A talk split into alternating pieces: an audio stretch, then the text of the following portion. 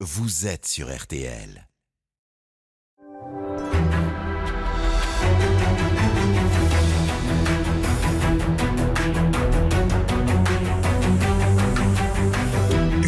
Jury RTL Le Figaro LCI.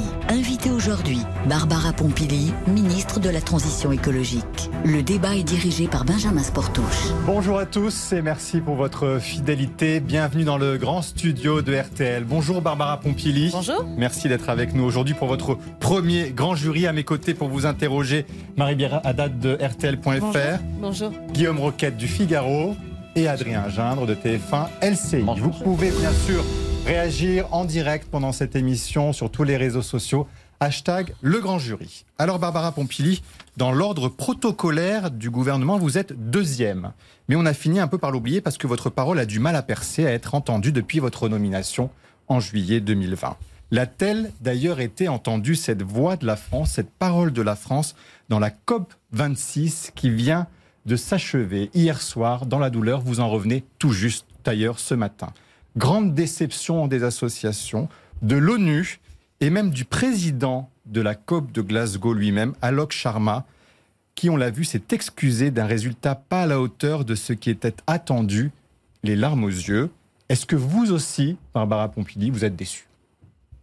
Je crois qu'il faut essayer de remettre en perspective ce qui s'est passé à cette COP. D'abord, on a un accord. On a le pacte de Glasgow et je peux vous dire que jusqu'à hier soir, ça n'était pas joué. La COP, c'est un, un, un, instrument de négociation diplomatique. Ce sont euh, des négociations internationales avec euh, près de 200 pays qui sont réunis et qui doivent se mettre d'accord à l'unanimité. mais un mauvais accord, Barbara À l'unanimité. On peut avoir un accord, mais un mauvais accord. Vous savez, moi, en tant qu'écologiste, je ne trouverai jamais euh, qu'on va assez loin. Et clairement, on est arrivé à un compromis qui est un compromis. Un Mais compromis, ça veut dire. de l'accord de Paris, par exemple, Barbara Pompili. Est-ce que la COP de Glasgow permet de rester dans la ligne des objectifs fixés à Paris? En fait, cette COP, et c'est c'est assez mal connu, cette COP, c'est la COP qui va permettre de mettre en œuvre l'accord de Paris. Parce que depuis six ans, il y a des choses qui se sont passées. D'abord, euh, on a les États-Unis qui sont partis, qui sont partis juste après l'accord de Paris, avec l'arrivée de Donald Trump euh, euh, à la tête des. États-Unis, qui sont revenus. Et pendant ce temps-là, il y a eu un temps de flottement dans le multilatéralisme. Et d'ailleurs, je rappelle qu'à ce moment-là, la France a été présente en essayant de maintenir cet esprit de l'accord de Paris, notamment en organisant des One Planet Summit, etc. Là, on avait ce moment important où il fallait qu'on finalise cet accord en mettant en place des instruments pour l'appliquer. Ce qui s'est passé hier, c'est que on a enfin installé un marché mondial du carbone. Un marché On mondial du carbone, ce sont des mesures très importantes qui vont permettre enfin de rentrer dans Mais le vous dites, on va pouvoir maintenir le réchauffement à un maximum de degrés, ou même à à 1,5 degré, comme on souhaitait le faire au moment de l'accord de Paris? Alors, je ne vais pas vous donner un scoop là-dessus. On ne pourra le faire que si tous les engagements qui sont pris par les pays, il y a des engagements qui ont été pris, notamment grâce à cette COP, soient appliqués. S'ils ne sont pas appliqués, s'ils ne sont pas mis en œuvre, oui, je vous confirme qu'on ne sera pas dans les 1,5 degrés et ce sera très grave parce que plus on augmente la température, plus les conséquences sont directes sur un certain nombre de pays, y compris le nôtre. Mais c'est vrai qu'on ressent une- un contraste assez violent entre votre euh, propos qui est plutôt constructif en disant on est arrivé à un compromis, on progresse, et puis euh, les propos extrêmement alarmistes euh, des écologistes, mais pas seulement. On pense au secrétaire général de l'ONU disant la catastrophe climatique frappe toujours à la porte, comme si vous viviez pas dans le même monde. Moi, je peux vous dire que moi, je suis les pieds dans la glaise hein, tous les jours. Mais il faut pas confondre les choses. On ne peut pas attendre d'une COP qu'elle mette en œuvre des politiques qui sont en fait euh, des politiques qui doivent être menées par les pays. La, la COP, la COP en France, c'est quoi?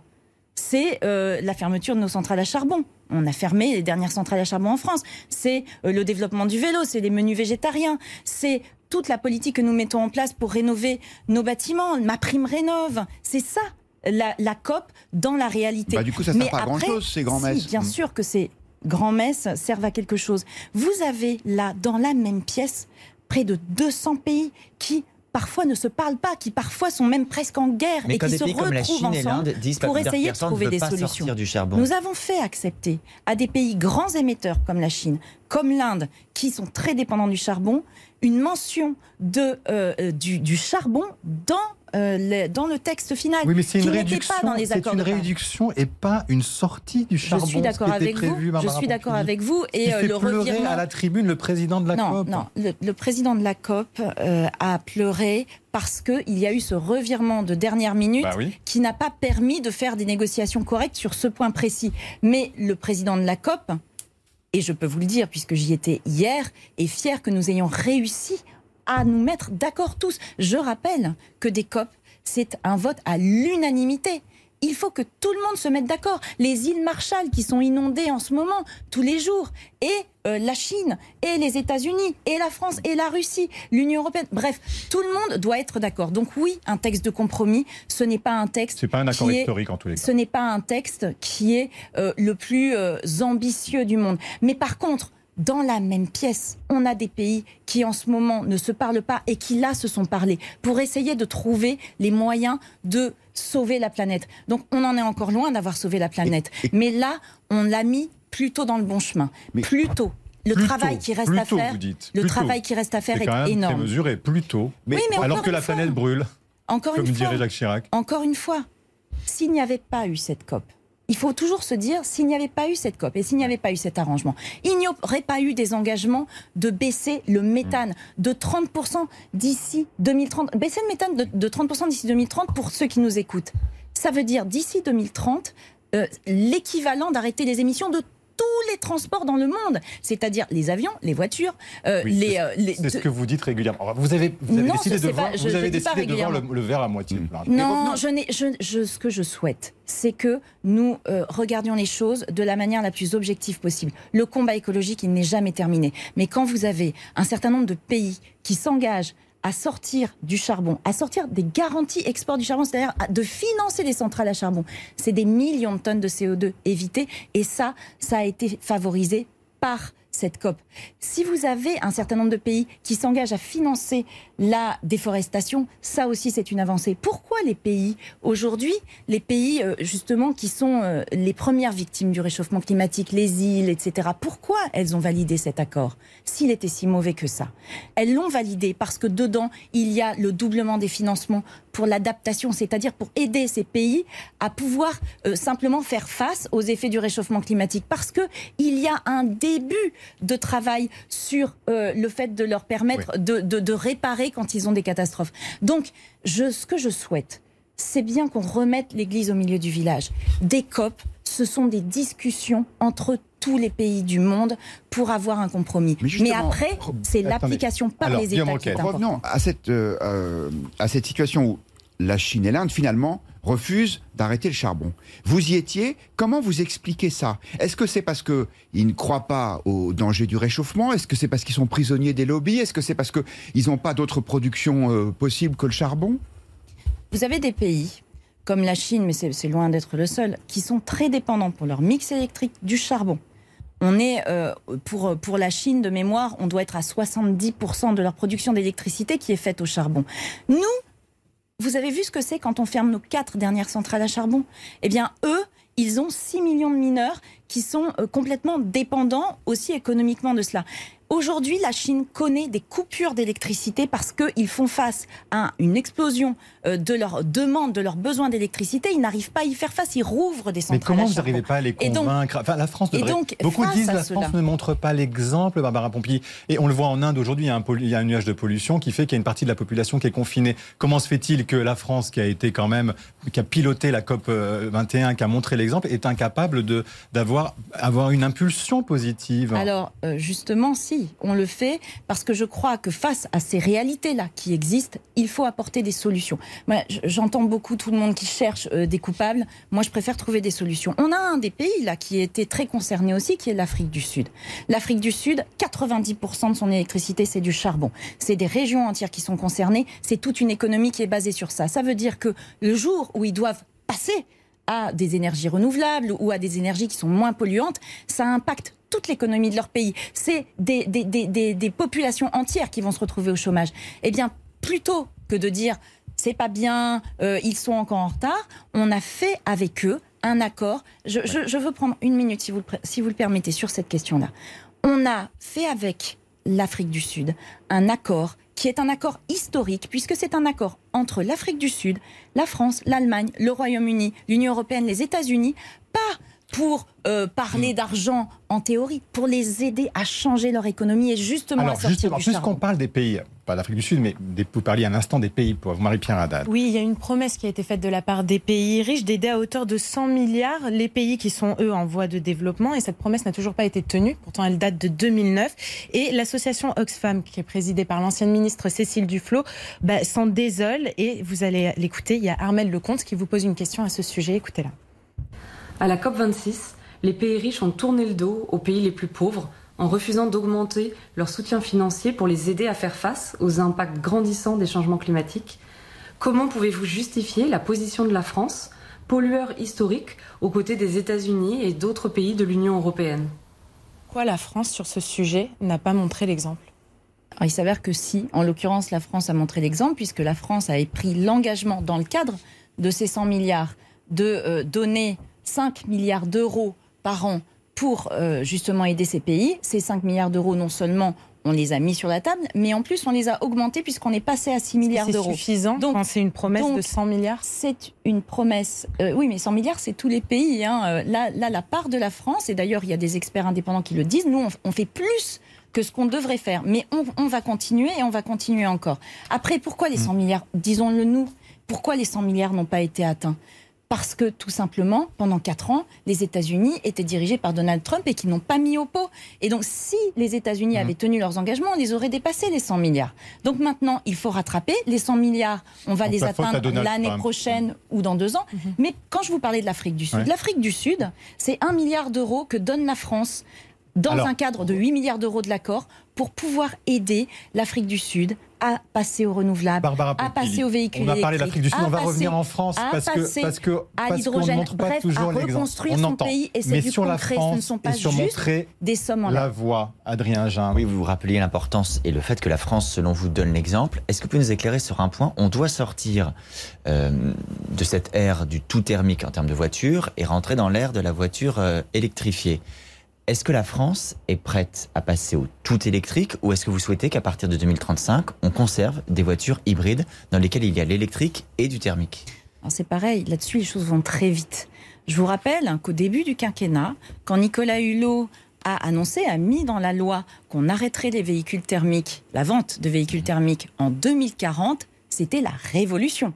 C'était la révolution, tout le monde disait on n'y arrivera jamais, etc. Quelques années plus tard, on est déjà en train de passer le curseur à 2035. Et ce curseur-là, la France le soutient. Toute la question qui fait l'objet de débats au sein de, de l'Union européenne, c'est est-ce qu'on laisse un tout petit peu de temps en plus pour les véhicules hybrides? Pourquoi?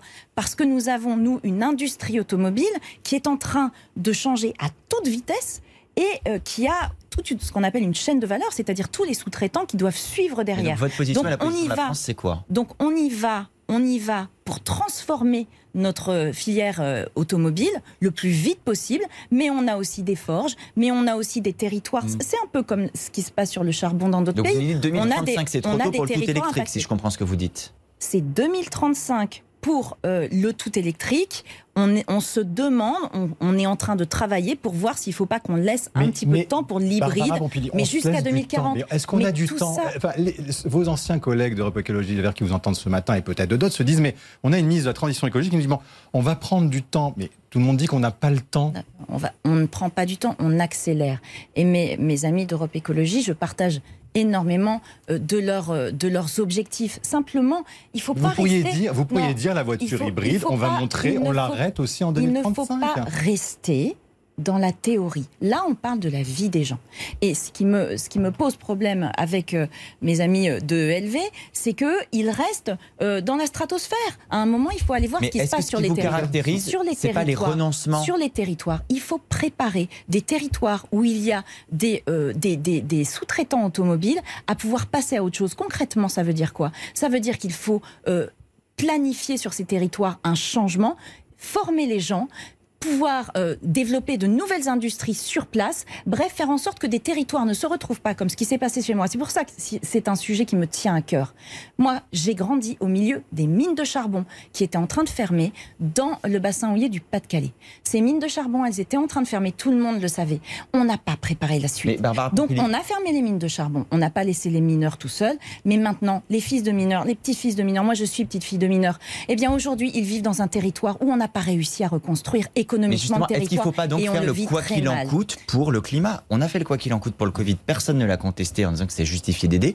Est-ce qu'il ne faut pas aujourd'hui se dire on sort de l'argent pour aider ces secteurs, personne ne dit qu'il faut les abandonner, mais pour aller encore plus vite sur le, sur vous le avez raison, et c'est ce qu'on est en train de faire. D'ailleurs, je vous rappelle que le plan de relance, le plan de relance, 100 milliards dont 30 milliards qui étaient consacrés à la transition écologique. Et là, le président de la République vient d'annoncer un plan d'investissement pour être à la hauteur à 2030 qui remet 15 milliards d'euros sur le tapis juste pour faire ces transformations. Parce que ces transformations, elles ne se font pas toutes seules.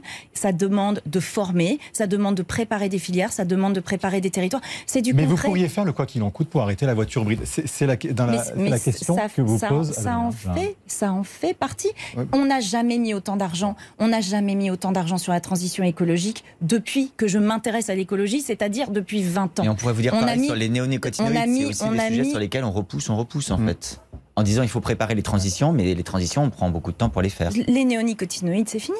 Je, on, ah repousse, ah on, a, on, a, on, a, repoussé de deux ans. plus de néonicotinoïdes en France. C'est fini. Pour, ah bah, les betteraves, on, on, pour les betteraves dans éviter que voilà, c'est les produits qui permettaient d'éviter que les, les betteraves soient attaquées par des par des parasites. Et ça nuit aux abeilles. Oui, euh, on est à quasiment 100% de néonicotinoïdes qui ont été interdits. Il nous reste 4 euh, ou 5% maintenant euh, qui restent à finir et il nous reste un an, un an et demi pour ces derniers 5%. Donc je veux bien qu'on se dise que le verre n'est jamais complètement rempli. là, c'est même pas un verre à moitié vide, c'est un verre quasiment plein. Donc oui, il y a encore effectivement cette question de la betterave qui doit euh, être réglé, mais on a arrêté les néonicotinoïdes en France et on est en train de le euh, porter au niveau européen. Ce pas votre conviction, vous avez dû avaler cette couleuvre-là. Je, vous rappelle que euh, si on vit dans notre bulle et si on regarde pas ce qui se passe ailleurs, ça ne sert à rien. Ce qu'on est en train de faire maintenant, on va avoir la présidence française de l'Union européenne à partir de janvier. Mmh. La sortie des pesticides est un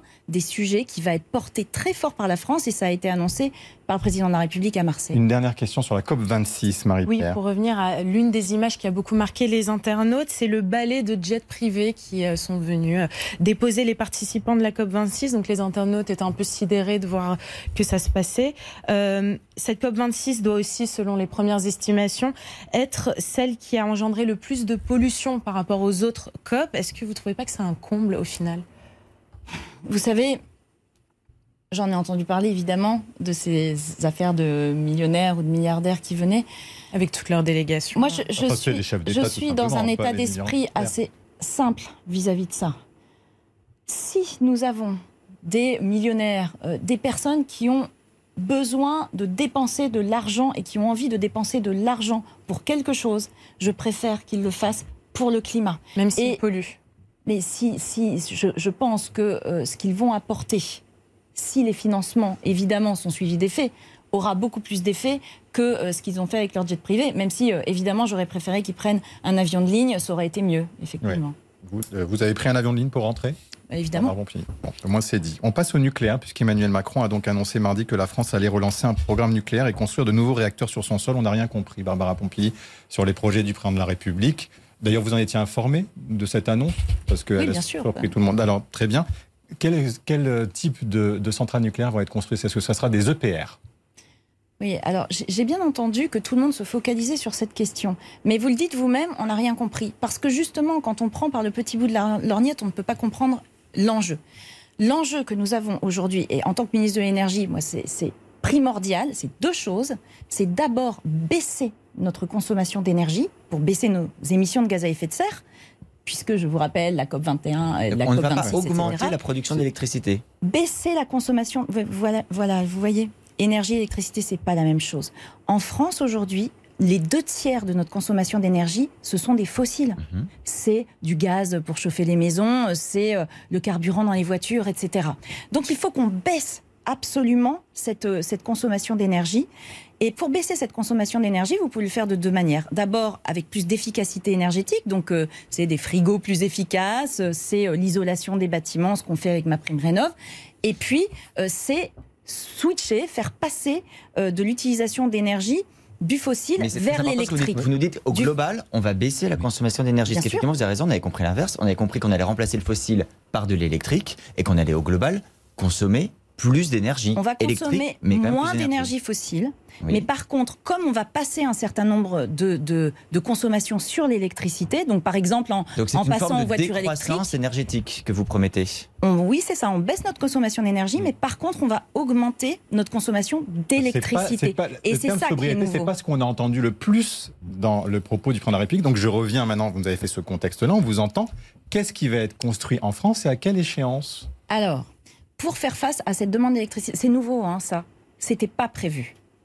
C'était pas prévu qu'on ait un tel besoin d'électricité en plus. Je vous donne les chiffres. Hein. On va d'ici 2035 avoir besoin de au moins 15% d'électricité en plus qu'avant, et d'ici 2050 au moins 35%. C'est beaucoup. et donc pour faire ça, et donc pour faire, non mais si vous voulez que ce soit clair, il ah ben faut, oui, on a le cadre. Pour faire ça, je pense qu'il faut qu'on ait les réponses pour augmenter notre consommation d'électricité et pour faire face, c'est ma deuxième priorité, hein, pour faire face aussi aux besoins, c'est-à-dire pour qu'il n'y ait pas de blackout, soyons bien d'accord. On doit faire, des, on doit faire, on doit faire dans l'immédiat deux choses. D'abord, baisser notre consommation, donc euh, mesures d'économie d'énergie et euh, efficacité énergétique. Donc euh, les frigos, etc. À part les frigos, et, et ensuite, après, il faut augmenter massivement et ça a été dit par le président de la République, massivement nos énergies renouvelables. Pourquoi? Parce que, qu'on soit pour ou contre le nucléaire, pour faire face à 15% de demande d'électricité en plus d'ici 15 ans, on n'a pas le temps de construire une, centrale nucléaire et donc pas sur les massivement du renouvelable.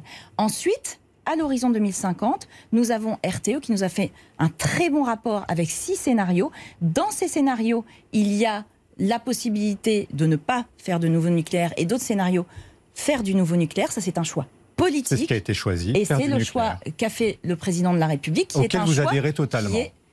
Mais vous savez, sur le nucléaire, moi, j'ai pas changé d'avis.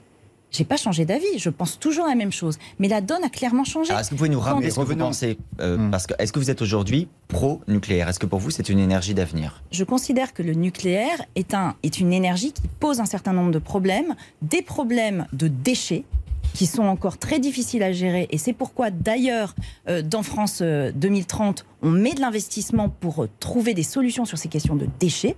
Et puis, il y a des questions de sûreté. Ce sont les deux problèmes majeurs du nucléaire. Est-ce qu'il ne faudrait pas régler ces points avant d'engager la construction de nouveaux réacteurs? Se dire, on règle la question des déchets et de la sûreté, et ensuite on... Comme je vous l'ai dit, si un, des nouveaux réacteurs sont construits, hum. ils ne pourront pas être en fonctionnement avant au moins 15 ans au moins 15 ans. Donc d'ici là, on continue le travail. On continue le travail, on fait des investissements. Pardon, vous venez de dire s'ils sont construits, Barbara Pompili. Le président de la République a annoncé qu'ils seraient construits.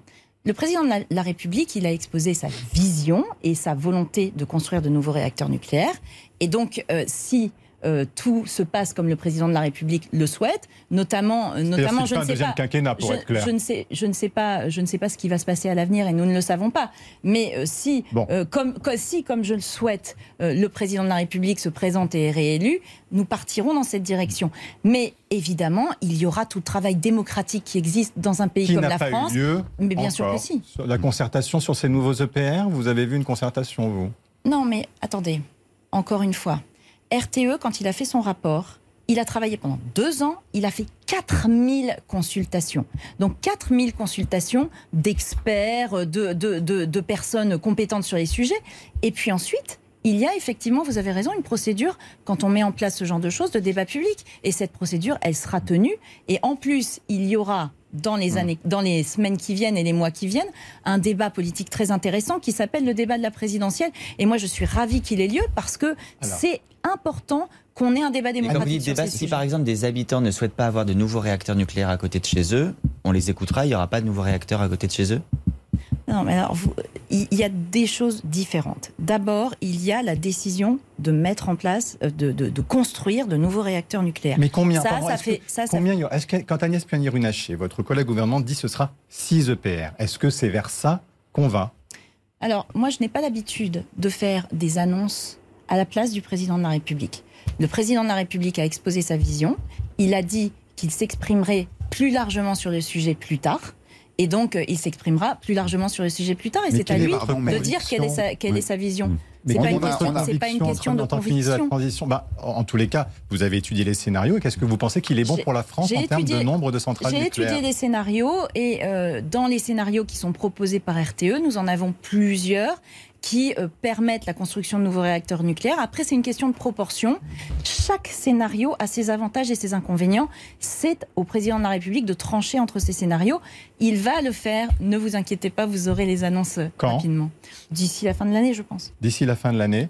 Autre question, Guillaume Roquette? Oui, parce que euh, le président de la République, il a changé d'avis sur ce sujet-là, quand même. C'est-à-dire que euh, on, on disait pendant sa campagne présidentielle, il faut réduire la part du nucléaire, et là, maintenant, on nous dit on construit les nouvelles centrales. C'est pour ça qu'on comprend pas. Non, mais la, la trajectoire, la trajectoire de baisse de la part du nucléaire, qui est une trajectoire qui court jusqu'à 2035, est une trajectoire qui est inscrite dans la loi et qui sera donc respectée. Donc rien n'a changé de ce point de vue-là. Simplement, vous le savez, nous avons euh, des réacteurs qui sont des réacteurs euh, qui vieillissent aujourd'hui. Nous avons un parc nucléaire qui a son âge et euh, qu'il va falloir remplacer.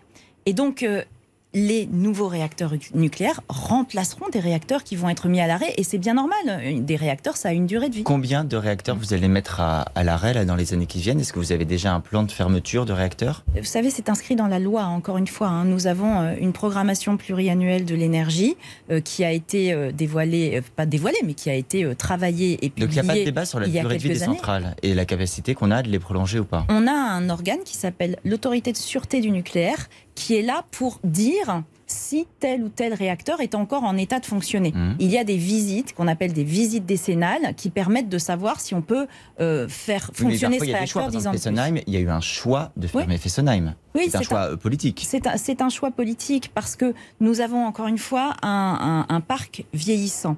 Et donc, ils ont été. Ce qu'il faut bien comprendre, c'est que tous les réacteurs de France ont été construits en deux phases et donc quasiment tous en même temps. Et donc, on a, nous, notre responsabilité d'essayer de lisser un peu les fermetures parce que si on les pousse jusqu'à leur fin de vie et qu'on doit les arrêter pile à leur fin de vie, on va se retrouver avec ce qu'on appelle un effet falaise. C'est-à-dire que d'un seul coup, on va devoir en fermer plein. Et si on doit en fermer plein, ça va poser des problèmes parce qu'il faut que que- qu'on ait suffisamment d'électricité pour pourvoir à nos besoins. Mais vous Donc vous on a une stratégie qui est une stratégie assez logique dans tout ça, qui est responsable, qui essaye de sortir justement du euh, je suis pour, je suis contre, etc.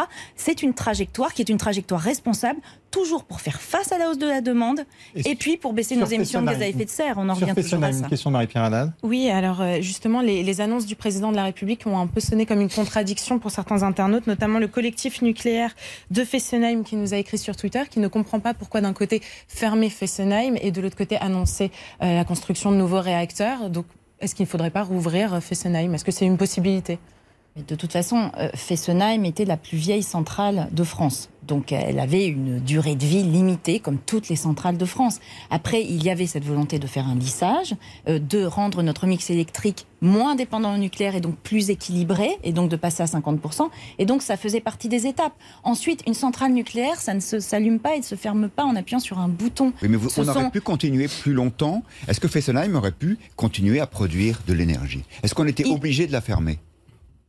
N'oubliez pas que Fessenheim devait être fermé en même temps qu'on ouvrait euh, Flamanville, le PR de Flamanville. Euh, c'était, euh, c'était supposé se faire à peu près au même moment. Je ne, vous, je ne m'étendrai pas. N'est pas en fait. Je ne pas m'étendrai pas sur les difficultés qui sont rencontrées à Flamanville, qui montrent d'ailleurs qu'on doit avoir de la prudence vis-à-vis de ce qu'on fait, mais la trajectoire et la, la- le, comment dire, le, le, euh, le dispositif de fermeture de Fessenheim était enclenché. Ça veut dire que notamment à Fessenheim, nous n'avions pas fait les fameuses visites, la fameuse visite décennale qui est nécessaire pour que l'autorité de sûreté du nucléaire puisse valider le fait qu'il puisse fonctionner plus longtemps. Et donc, à partir du moment où cette visite décennale n'avait pas été faite, on ne pouvait plus du jour au lendemain dire ah ben non c'est pas grave on le laisse Barbara parce que justement la sécurité Oui. nucléaire est une de Je nos rappelle qu'en préoccupations majeures. 2014, euh, en 2014, vous vouliez fermer 15 à 20 réacteurs d'ici 2025 quand vous étiez député. C'était le cas C'est vrai. C'est- vrai, c'est vrai à partir du moment où un, Hmm. ont développé les renouvelables à la vitesse où on aurait dû les développer, ce qui n'a pas été le cas. Et deux, dans un contexte qui était l'ancien contexte avant qu'on sache qu'il y aurait ce besoin d'électricité supplémentaire. La donne a changé. Avant la pause. Et il faut savoir Rapidement. être pragmatique sur Pragmatique, ces questions. ça, on a compris. Juste un point de calendrier. Est-ce que l'objectif de 50% de nucléaire dans la part de production d'électricité en 2035 est toujours l'objectif du, du gouvernement? Et deuxième question, est-ce que vous pensez, est-ce que vous souhaitez qu'on sorte du nucléaire complètement À quel horizon, si c'est le cas L'objectif euh, du gouvernement de passer à 50% n'est pas remis en cause, c'est dans la PPE. Pour le reste, moi, je suis pragmatique et je m'en tiens à ce qui, est, ce qui est écrit dans les scénarios de RTE et j'essaye de trouver la solution la plus acceptable, la plus euh, opérationnelle pour qu'on réussisse à tenir nos objectifs. C'est ça qui Et ça ne m'intéresse. passera pas Et le reste, du nucléaire. Et le reste, le reste, on verra au fur et à mesure. Mais là, clairement, la donne a changé et on doit en tenir compte, tout le monde. On se retrouve dans quelques instants pour la suite de ce grand jury de Barbara Pompili. On parlera notamment de chasse. À tout de suite.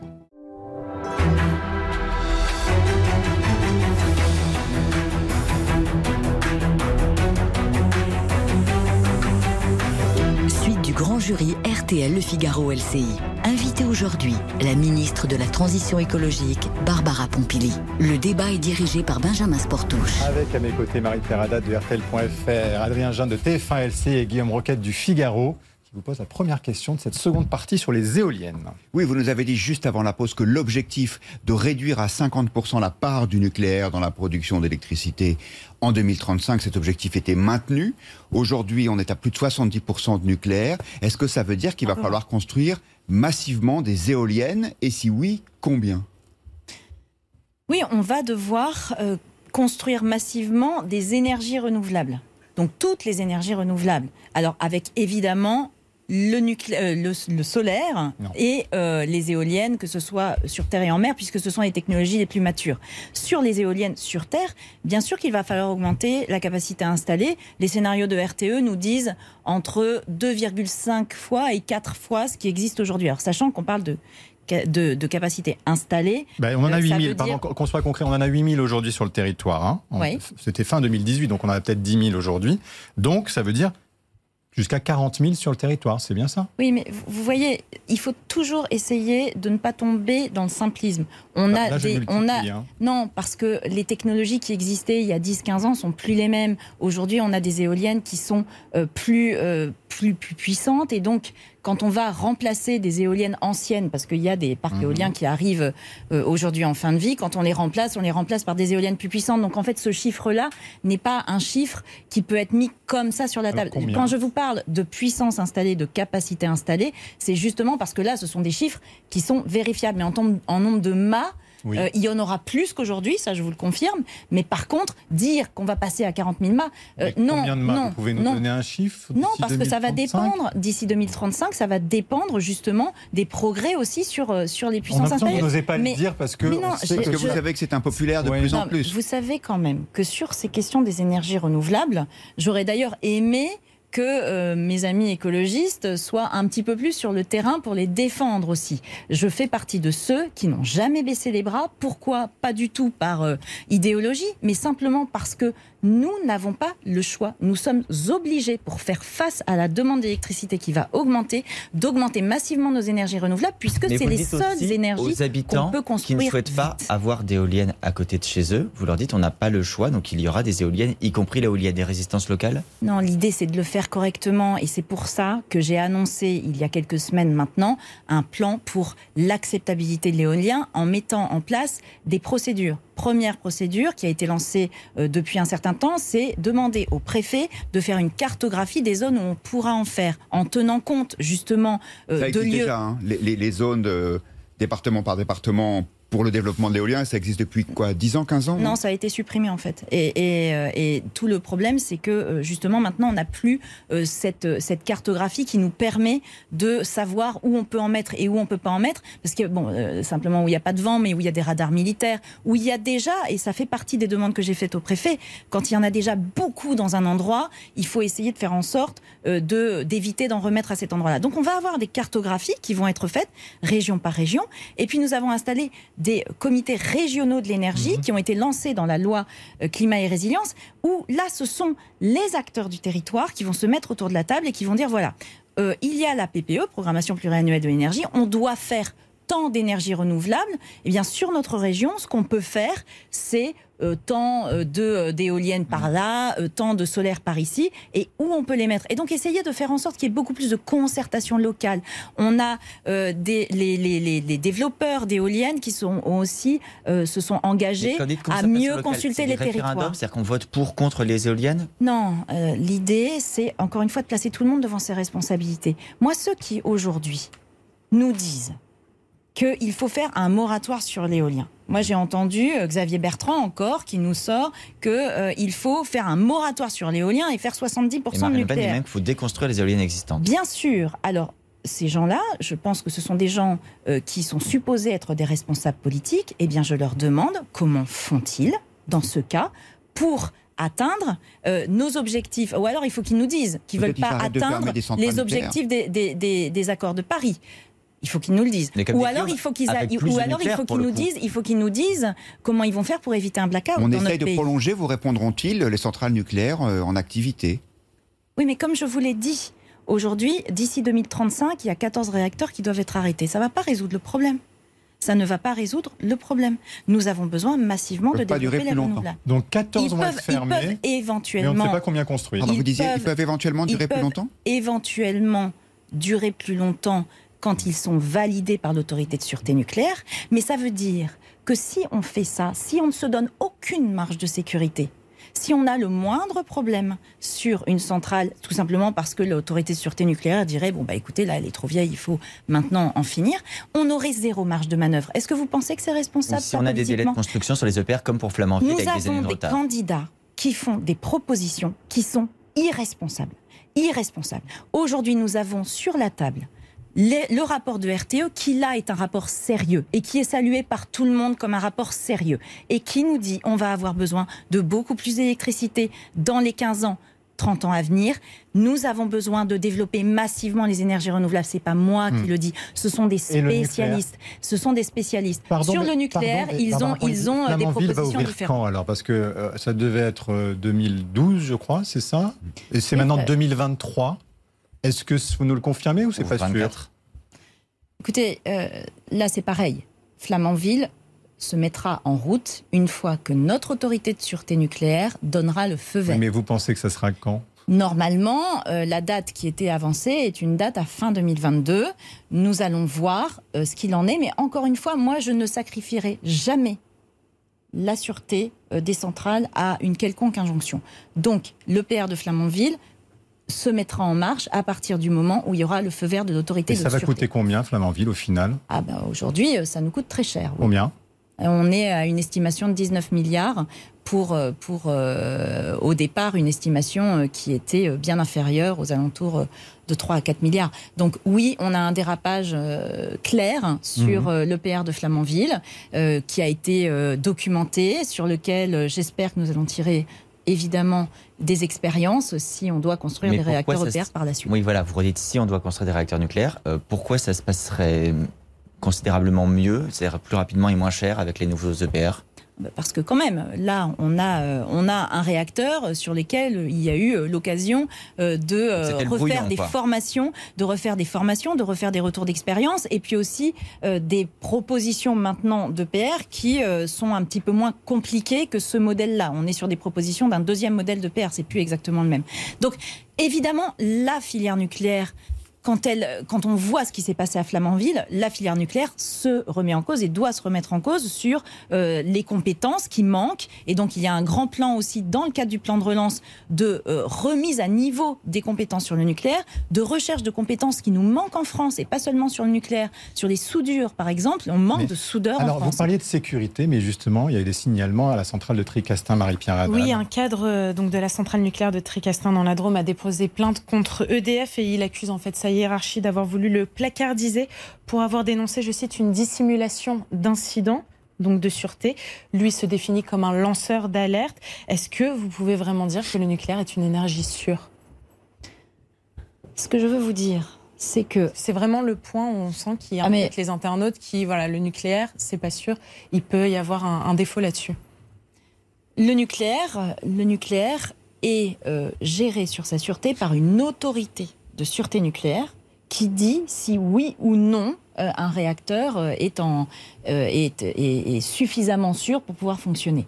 Moi, j'ai grande confiance en cette autorité parce que c'est une autorité indépendante, parce que justement, quand on voit ce qui se passe à Flamanville, eh bien, nous avons eu notre gardien du temple de la sécurité qui était là pour ne pas laisser passer, y compris quand on est sur des enjeux financiers énormes eh bien, elle a su résister.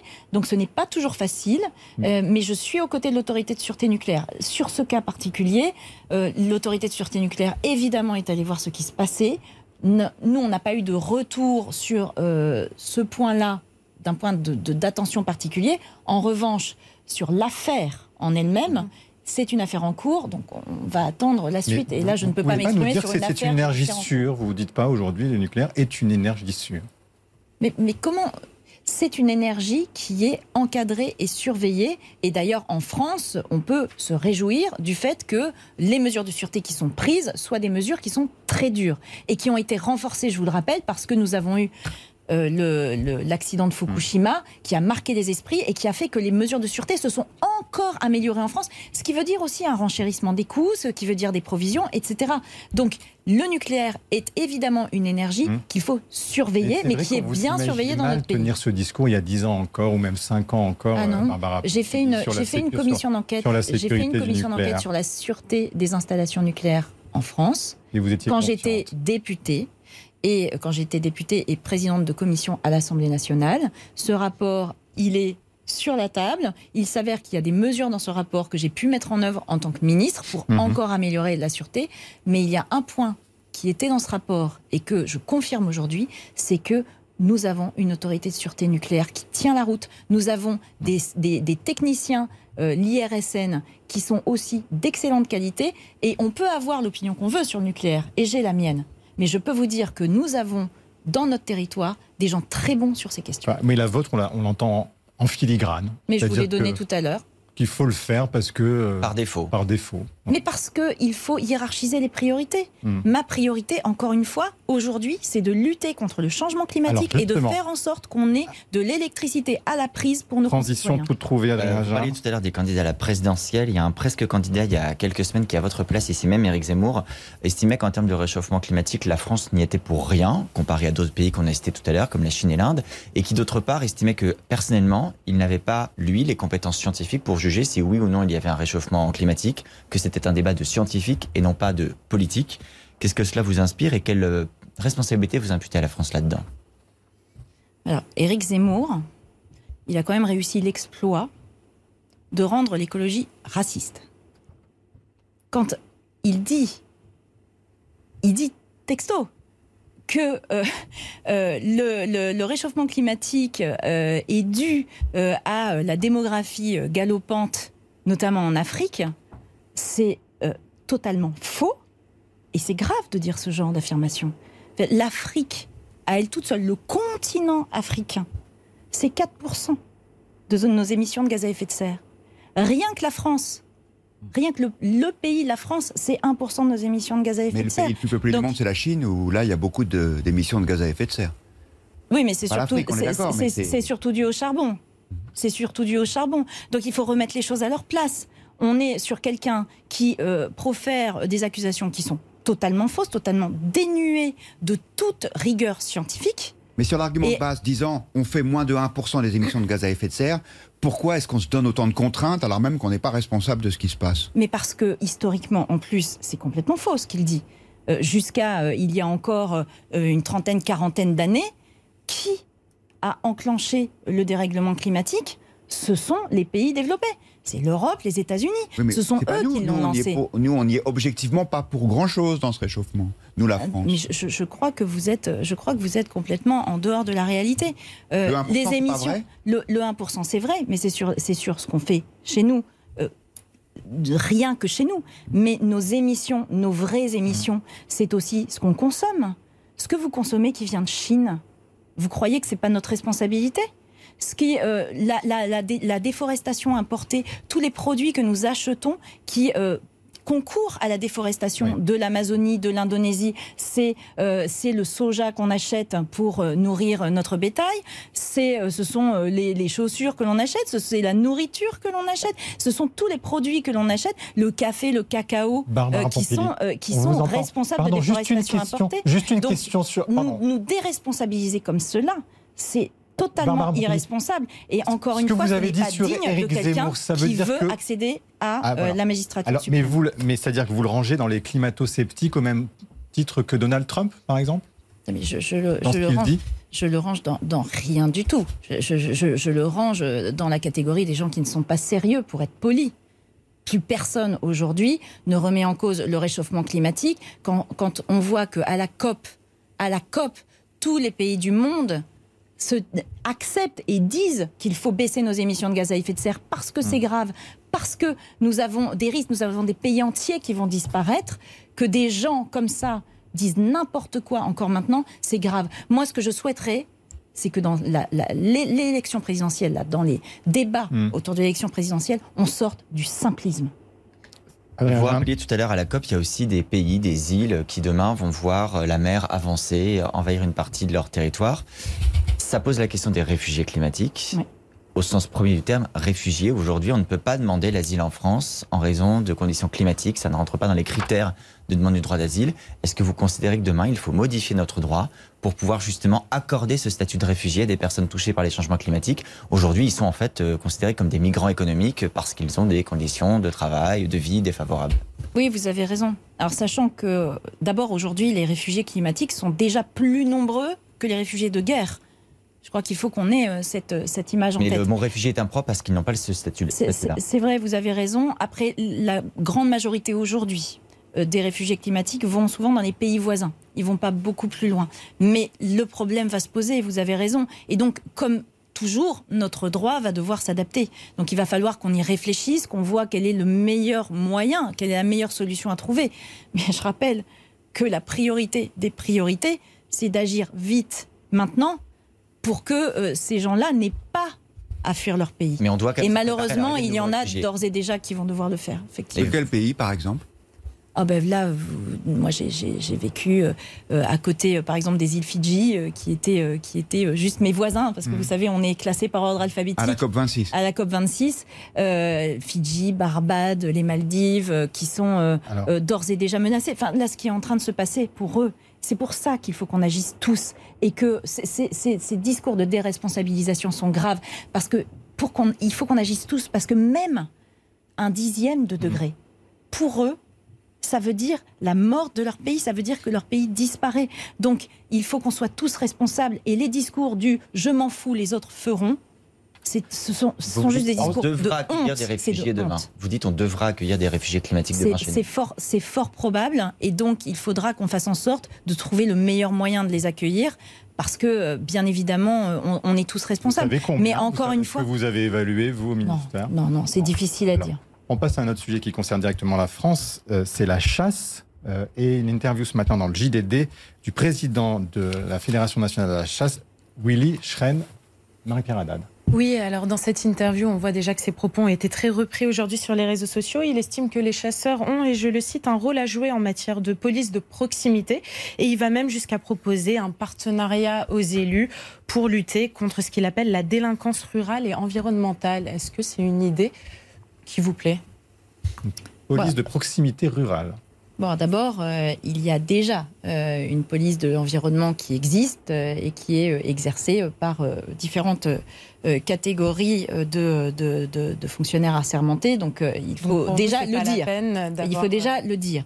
Ensuite, on a parmi les fédérations de chasseurs, il y a des, des, salariés de ces fédérations qui sont également assermentés pour faire déjà un peu de police de chasse. Donc, si les paroles euh, de Willy Schran veulent dire qu'on pourrait euh, augmenter euh, les compétences de ces salariés assermentés par exemple, pour euh, euh, la gestion de déchets sauvages, enfin pour, pour s'attaquer aux, déchets sauvages, ça se regarde, pourquoi pas. Mais, mais, par contre, pas aux chasseurs mais, de jouer ce rôle. Bah, non, évidemment non. c'est ce qu'il veut, pas, on va pas, au-delà. On va pas dire, on va pas dire que les chasseurs vont, vont faire de la police de l'environnement. Non, il y a des salariés assermentés qui peuvent le faire. Et d'ailleurs, c'est déjà le cas. Hein. Il y a déjà, il y a déjà euh, des, salariés assermentés des fédérations de chasse dans certaines régions qui le font.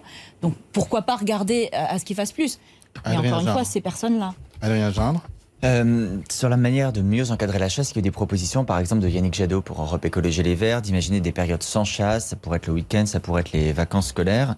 Euh, vous-même, vous avez dit qu'on pouvait avoir un débat, mais quelle est votre position? Est-ce que vous considérez qu'il est souhaitable d'avoir des périodes sans chasse pour protéger les promeneurs, euh, les familles et éviter les accidents de chasse, puisqu'on en a vu encore récemment?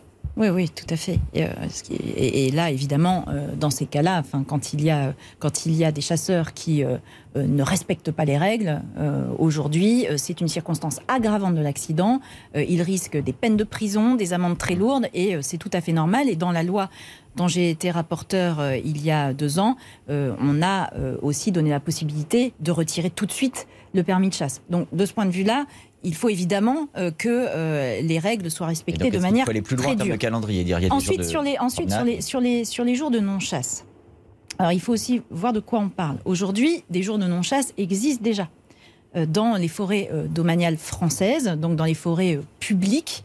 On a, selon les régions, des, des, possibilités de jours de non-chasse. Par exemple, dans les forêts dites de France, le week-end, il n'y a pas de chasse. Euh, mais là, ce serait tous les week-ends. Dans des forêts, dans des forêts domaniales, euh, comme euh, la forêt de Chantilly, mm. par exemple, on ne chasse pas le mercredi et le dimanche. Ben là, ça donc, partout en France tous les week-ends. Donc la question, je crois, ne peut pas se résoudre d'une manière globale comme ça. Ça doit se faire territoire par territoire. D'ailleurs, les préfets ont déjà hein, la possibilité depuis depuis longtemps de pouvoir décréter des jours de non-chasse. Comme il faut aujourd'hui. Il faut non, il faut que territoire par territoire en fonction des spécificités, il puisse y avoir, c'est pour ça que je disais qu'il pouvait y avoir un débat, effectivement, dans chaque territoire, il peut y avoir un débat pour savoir là ce qui est le plus adapté. Et puis je vous rappelle que euh, d'un hmm. côté, il y a les forêts domaniales françaises, où là, de toute façon, il y a possibilité de faire des jours de non-chasse, et ensuite, il y a les forêts privées qui ne sont pas dans euh, le même droit, hein, puisque ce sont des propriétés privées. Aujourd'hui, si on dit jour de non-chasse, il peut y avoir une réaction qui entraîne qu'on mette des grillages, que euh, les propriétaires privés disent OK, ben moi, euh, vous, vous, voulez qu'il n'y ait pas de partage, ben très bien, moi, pour des raisons qui m'appartiennent, je veux qu'il y ait de la chasse sur mon territoire, donc je vais mettre des grillages. Ça, ça pose des problèmes en termes de biodiversité, les animaux peuvent plus circuler, des problèmes de sûreté aussi. Et donc, plutôt que des grillages, moi je préfère qu'il y ait des discussions. Question express. Le grand jury, question express. Barbara Pompili, on parlait de chasse pour ou contre. Hein. C'est une rubrique pour ou contre l'arrêt des corridas. Euh, euh, Est-ce que vous êtes, vous, ministre de la Transition écologique, vous avez beaucoup œuvré pour la fin des delphinariums notamment. Est-ce que vous souhaitez la fin des corridas dans ce pays? Mais vous, euh, Encore une fois, sur la chasse, ma priorité, c'est la question de la biodiversité. Mais vous non, mais pourquoi? Pourquoi? Parce que je ne pouvais pas tout faire. À un moment, il faut hiérarchiser les priorités. Est-ce que vous voulez œuvrer sur les corridas Si imaginons que vous soyez ministre dans un prochain quinquennat, s'il On verra dans le prochain quinquennat s'il y a des choses qui se passent dans le prochain quinquennat. Là, je ne pouvais objectivement pas tout faire. J'ai hiérarchisé mes priorités. Ma priorité sur la chasse, c'était la préservation de la biodiversité. pour les corridas. Pour ou contre la ligne à grande vitesse Bordeaux-Toulouse mais euh, c'est une décision qui a été prise à partir du moment où la décision a été prise. Donc vous la validez je, Même si le maire de Bordeaux est contre. Pardon? Même si le maire de Bordeaux est contre. Pierre Urmic. Oui, Pierre Urmic euh, s'est exprimé contre, mais à ma connaissance, il n'est pas membre du gouvernement. Donc ça vous ne pose pas de problème, la ligne à grande vitesse Bordeaux-Toulouse. Pour ou contre, Barbara Pompier, une voie du périphérique parisien réservée au covoiturage? Ah, mais pour, ça fait partie, euh, ça fait partie euh, de ce qu'on promeut justement pour aider un certain nombre de personnes à pouvoir se passer de leur voiture. Pour ou contre la légalisation du cannabis? Ah, ça fait partie, je crois, des sujets qu'on ne peut plus mettre sous la table. Et c'est une conviction personnelle que vous avez, vous, dans le passé? Est-ce que vous la défendez toujours, la légalisation du cannabis? C'est une, une, conviction personnelle que je défends depuis longtemps, mais encore une fois, les convictions ne doivent jamais euh, se mettre en travers du chemin du pragmatisme. Et de l'action gouvernementale. De, ce, de ce, de ce, nous avons aujourd'hui une législation très restrictive Mhm. sur le cannabis. Cette législation très, très restrictive n'empêche pas que malheureusement, nous sommes euh, le pays champion pour la consommation du cannabis chez les jeunes. Donc on doit y trouver des réponses. Et donc cette question-là doit être une des solutions posées sur la table pour y répondre. Au gouvernement qui, lui, est contre euh, la légalisation, Ça, peut arriver qu'on ait des débats entre nous euh, au sein, euh, au sein, de- désaccords. au sein Enfin, du gouvernement. ou- Des débats. Il y a des Des débats. débats, c'est bien en démocratie d'avoir des débats. Justement, Et on verra pour la suite. Pour ou contre le droit de vote des étrangers aux élections locales, vous aviez aussi défendu cette possibilité, que vous étiez à l'époque désolé que euh, François Hollande ne l'ait pas réalisé. Est-ce que vous êtes toujours pour le droit de vote des étrangers aux élections locales j'ai toujours défendu ça, toujours. Et enfin, pour ou contre un moratoire sur l'installation d'entrepôts Amazon Ah ben on est, on l'a quasiment fait. hein. Ah. Ben oui.